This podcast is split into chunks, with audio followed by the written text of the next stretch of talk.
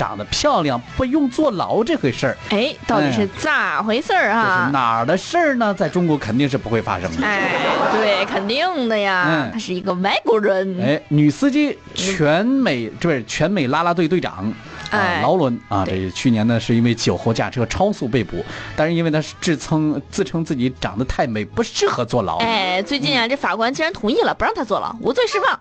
而且、啊、他不仅不用坐牢，嗯还保住了驾照。你这就有点过分了吧？你讲，嗯，综合外媒九月二十一号的消息，这名前全美啦啦队长劳伦·卡特肖在承认酒后驾车指控之后呢，最终仅被罚款了一百八十七美元，嗯约人民币一千三百二十五元。哎但是啊，必须参加酒精安全课程以及二十四小时的社区服务。啊，三十四岁的劳伦·卡特肖呢，他是当地的一名房产经纪人。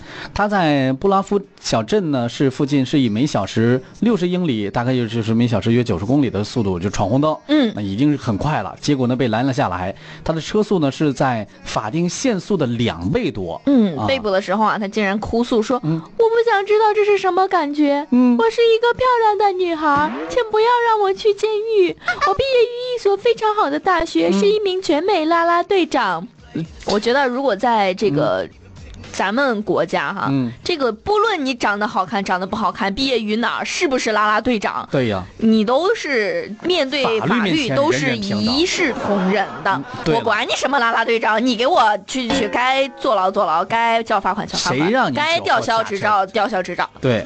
但是他最终呢，却安全无罪的释放了。检察官最终同意撤销他的指控，并且呢说不会没收他的驾照。嗯我这个有点过分了，这个消息就说到这儿，然后就没有了啊。哎，我觉得他这个好感性啊！这个判这个法官、啊检察官在判罪的时候，太随意性强了，是太不是、啊太感性了，我觉得不，是法治社会吗？怎么我就就在网上我也找找我也找不到其他的这个这个报道了。对，就到是这儿就没了。这个报道没有了，不过确实这个照片当中，这个这个还是挺漂亮的啊，你小心说话啊！啊你小心说话。啊这这，哎呀我这，哎呦我这纳闷儿了，我这是这这为啥呢？就因为长得漂亮吗？